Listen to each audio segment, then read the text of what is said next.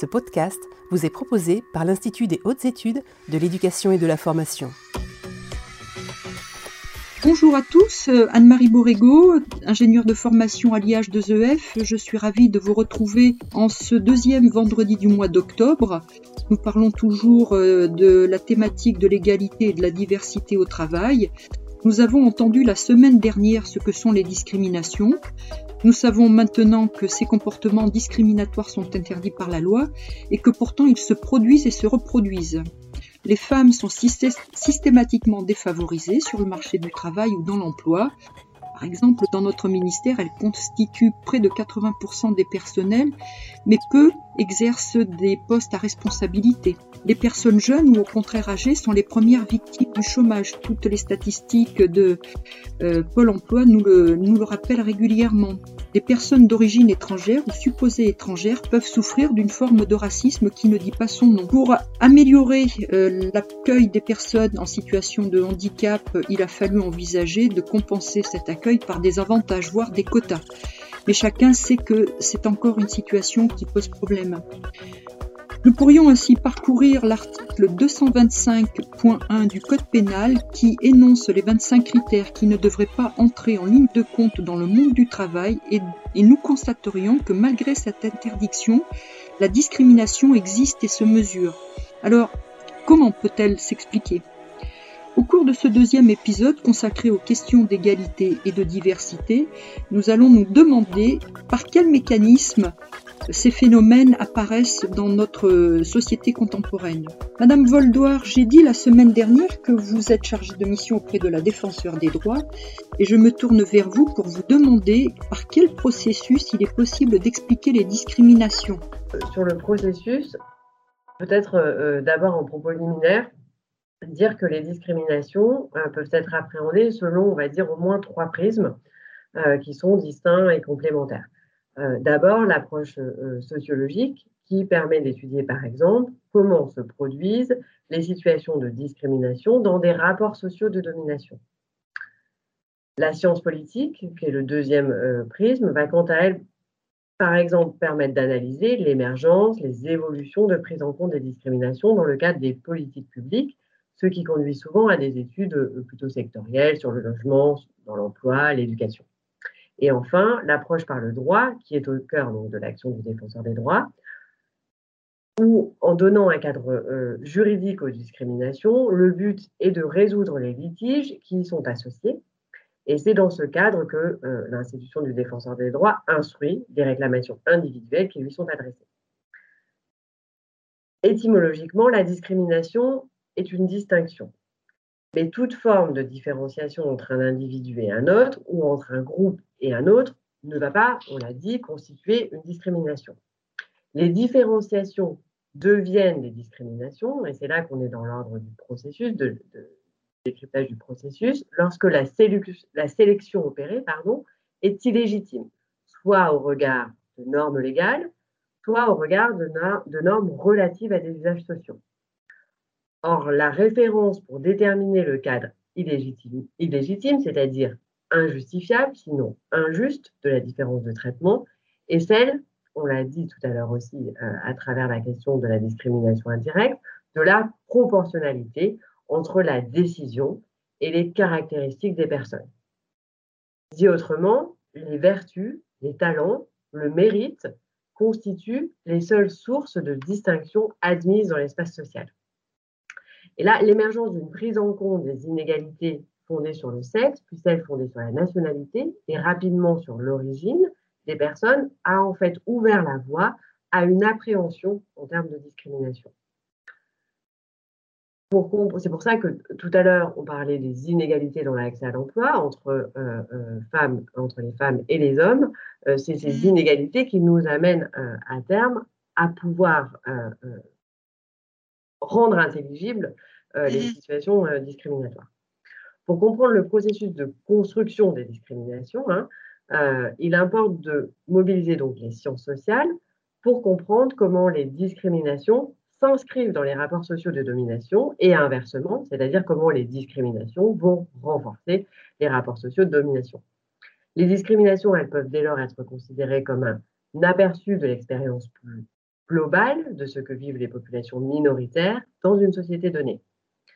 Et si les discriminations seront le fait d'être euh, écartées de l'accès à certains droits, à certains biens sociaux, elles s'inscrivent dans un contexte plus large de phénomènes finalement d'exclusion, de rejet. Mmh.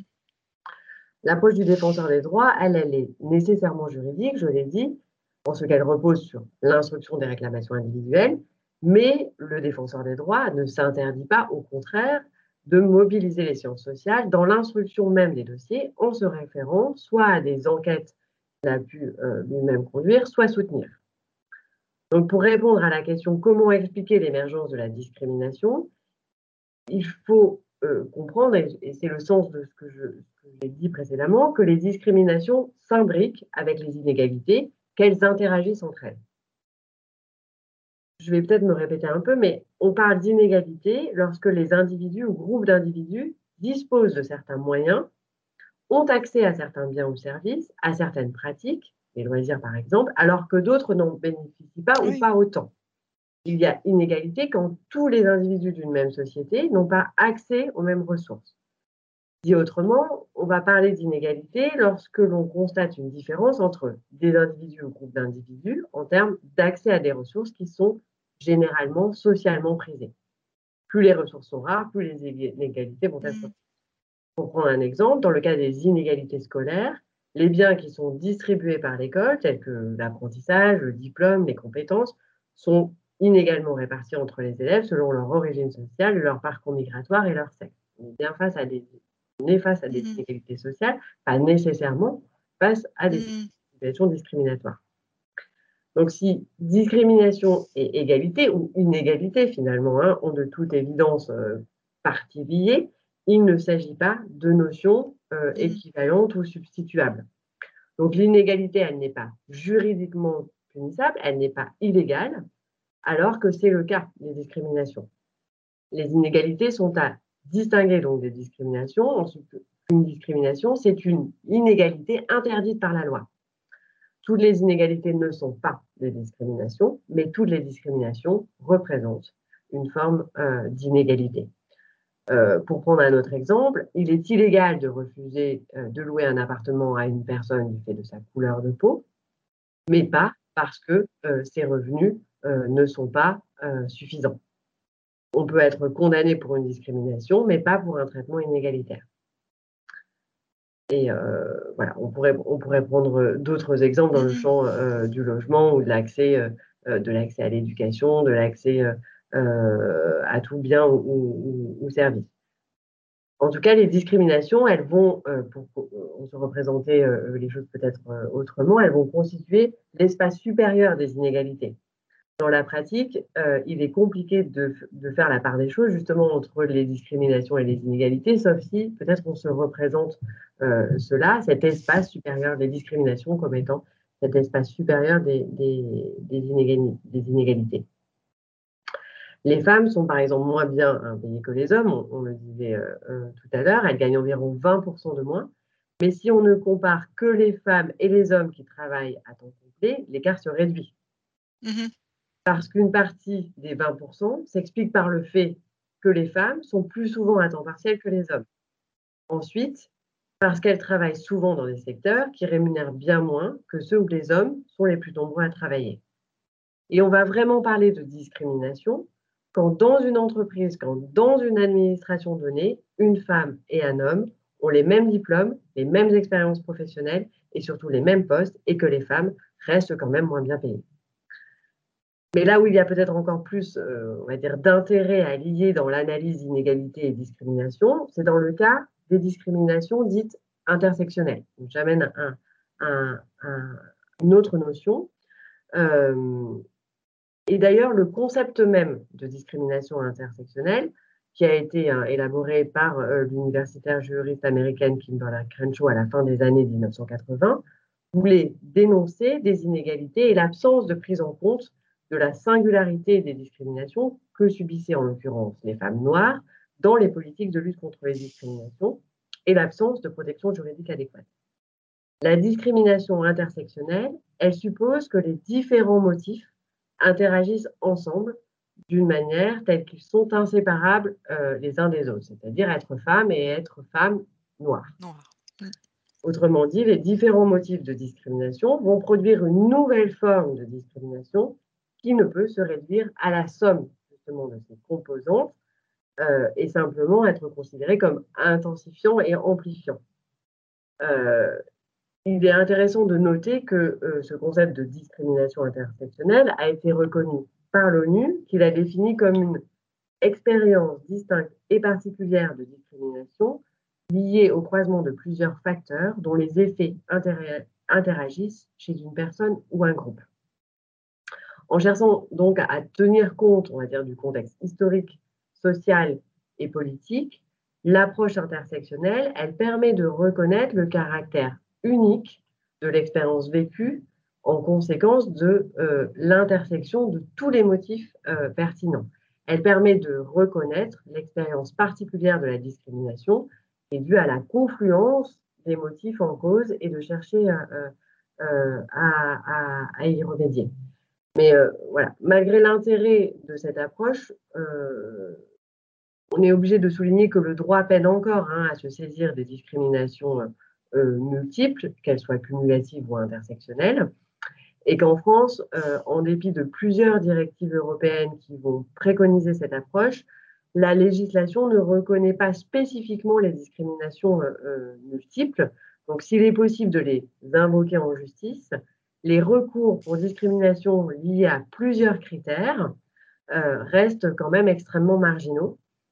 Et donc, c'est la combinaison de plusieurs critères de discrimination est un effet, parce que c'est un effet assez complexe à identifier, donc difficile à faire valoir en droit.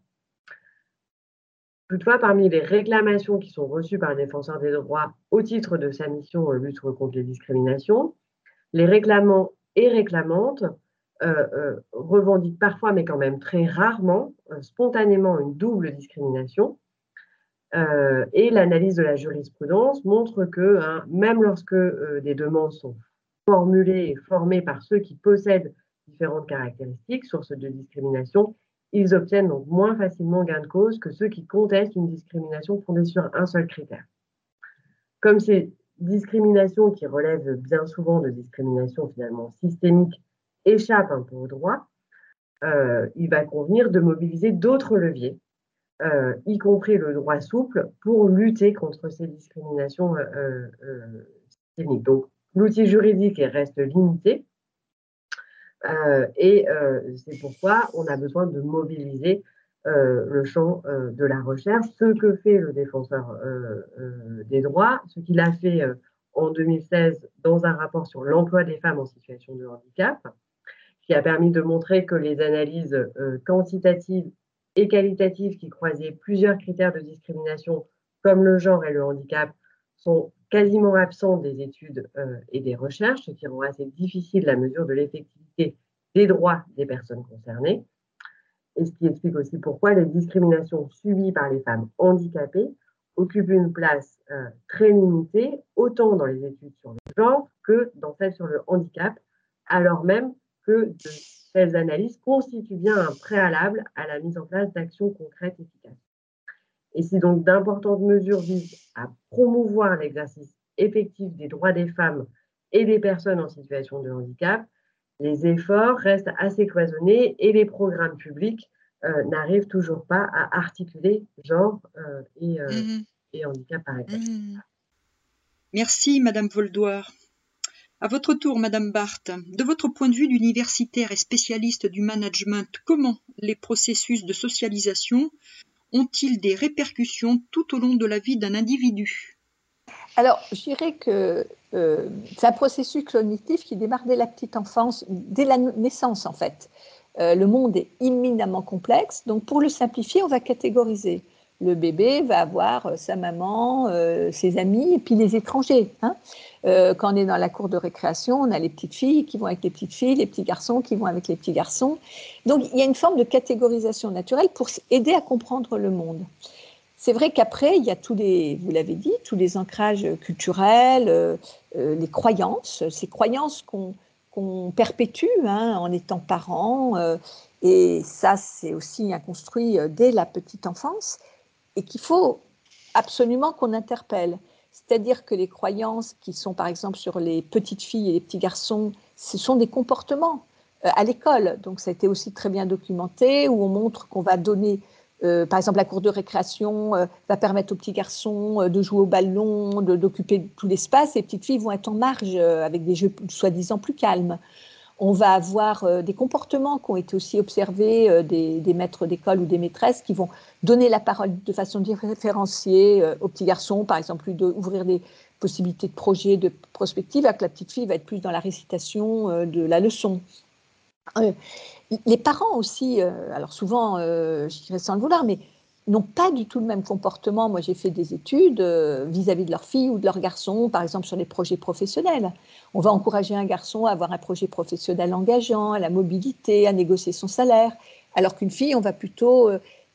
mais souvent de façon bienveillante. Hein. Mmh, mmh, cette bienveillance qui, qui, est très problématique quelquefois et qui enferme. Et, du coup, euh, créer alors, ce qu'on va appeler des autocensures, mais qui sont plus euh, du conditionnement doux, euh, qui fait qu'en effet, les possibles ne sont pas les mêmes bah, quand on vient d'un quartier difficile, quand on est une petite fille, quand on est homosexuel, etc. Donc ça, c'est, je dirais, des processus en effet impensés, invisibles, implicites, et, qui, malgré nous, je à l'insu de notre plein gré, nous mettent en situation de discrimination. Donc, on va aller vers les, le mécanisme, c'est les stéréotypes. On va être euh, sur des stéréotypes. Euh, les, gros sont paresseux, les homosexuels ne sont pas euh, assez virils pour manager, parce qu'on pense que la virilité est associée au management. les femmes n'ont pas assez d'autorité, etc. Les, Arabes sont paresseux, enfin, les Italiens sont. voilà. Et on est sur ce qu'on appelle des stéréotypes. Le problème, les stéréotypes sont déjà un problème, mais après, c'est quand ils deviennent des préjugés. Et mhm. c'est que avant de rencontrer la personne, d'essayer de la comprendre, d'essayer de savoir qui elle est, et particulièrement dans le monde du travail, d'avoir une objectivation de ses compétences, on va déjà la juger parce qu'elle porte un tatouage, parce qu'elle est grosse, parce qu'elle est, euh, elle est femme, ou on va la juger. Et, donc, à l'avance, euh, euh, comment dire, à l'avance, la, mettre dans un, dans un panier qui va pas être le bon. Et alors, si on cherche, je termine le, raisonnement, si on cherche à quand même rencontrer la personne et avoir un peu plus d'informations sur euh, qui elle est, etc., souvent va se mettre en place là aussi quelque chose qui est implicite, impensé, c'est ce qu'on appelle le biais de confirmation. C'est-à-dire que tout ce que la personne va nous dire ou le comportement qu'elle va avoir et qui, qui vient euh, euh, à l'appui de notre première idée, euh, donc basée sur le préjugé, va être retenu par notre esprit. Et tout ce qui va pouvoir euh, le mettre en défaut, cette première, ce préjugé, va être écarté. Et c'est vrai que si on n'a pas cette prise de conscience de mes préjugés et de ce biais de confirmation, eh bien, on discrimine pratiquement, enfin, on est discriminatoire pratiquement sans vraiment le vouloir. Merci Madame Barthes. Nous allons maintenant et pour terminer cette série consacrée au processus, le plus souvent inconscient mais pas toujours, de la discrimination, nous tourner vers Monsieur Lorty pour éclairer ces phénomènes dans la fonction publique. Monsieur Lorty, vous avez mesuré la discrimination dans la fonction publique. Cela peut surprendre car les, les, recrutements et les carrières sont très codifiés et encadrés. Alors comment avez-vous expliqué ce phénomène? Alors c'est une tout à fait une bonne remarque. Hein. C'est euh, d'ailleurs, j'ai regardé de façon précise les statistiques des recrutements publics pour euh, un peu faire la part du recrutement par concours relativement aux d'autres opérations de recrutement. Euh, donc, dans, le, dans le rapport que j'ai réalisé, le, le, premier chapitre est consacré à ce problème. Et en fait, quand on regarde tout recrutement confondu, donc qu'on agrège à la fois les recrutements titulaires et les recrutements contractuels, on a à peu près de l'ordre de 500 000 opérations de recrutement réalisées chaque année dans la fonction publique. Et dans toutes ces opérations de recrutement, euh, les recrutements par concours représentent moins de 100 000 recrutements. En fait, on a beaucoup de recrutements contractuels et sur des durées plus courtes. Donc, il est plus fréquent de recruter des contractuels que des titulaires.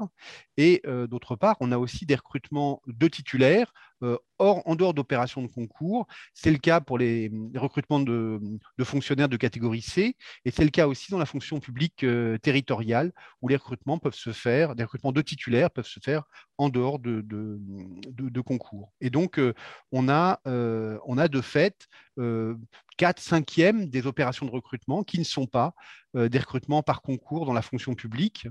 Euh, euh, et, donc, c'est pour cette raison principale qu'évidemment, il ne faut pas imaginer que le, recrutement par concours serait un antidote qui fonctionnerait, qui, imperméabiliserait en quelque sorte la, fonction publique de tout risque discriminatoire. Non, ce n'est pas le cas. proportionnellement, il y a énormément de recrutements hors concours. Puis là, je parle des titulaires et des contractuels, mais il y a aussi tous les stagiaires. il y a énormément d'opérations de recrutement de stagiaires et d'apprentis dans lesquelles il y a une surexposition mmh des recruteurs euh, à un risque euh, de, discrimination. Et donc, il faut absolument euh, en tenir compte, organiser des formations, prévenir et, surtout bien indiquer qu'il y, a des pièges dans les stéréotypes des recruteurs et personne n'est abrité a priori surtout par son statut, de ces pièges des stéréotypes. Mmh Merci beaucoup, Monsieur Lorty. Merci à tous les trois. Nous voici arrivés au terme de cette seconde partie de notre réflexion.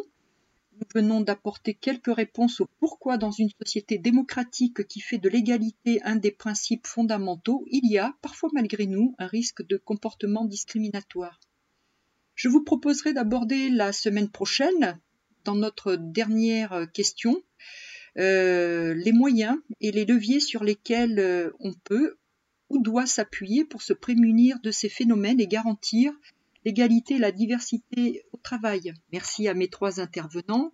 Je suis certaine que leurs propos vont susciter de nombreuses réflexions auprès des personnels de direction que nous espérons avoir aidés.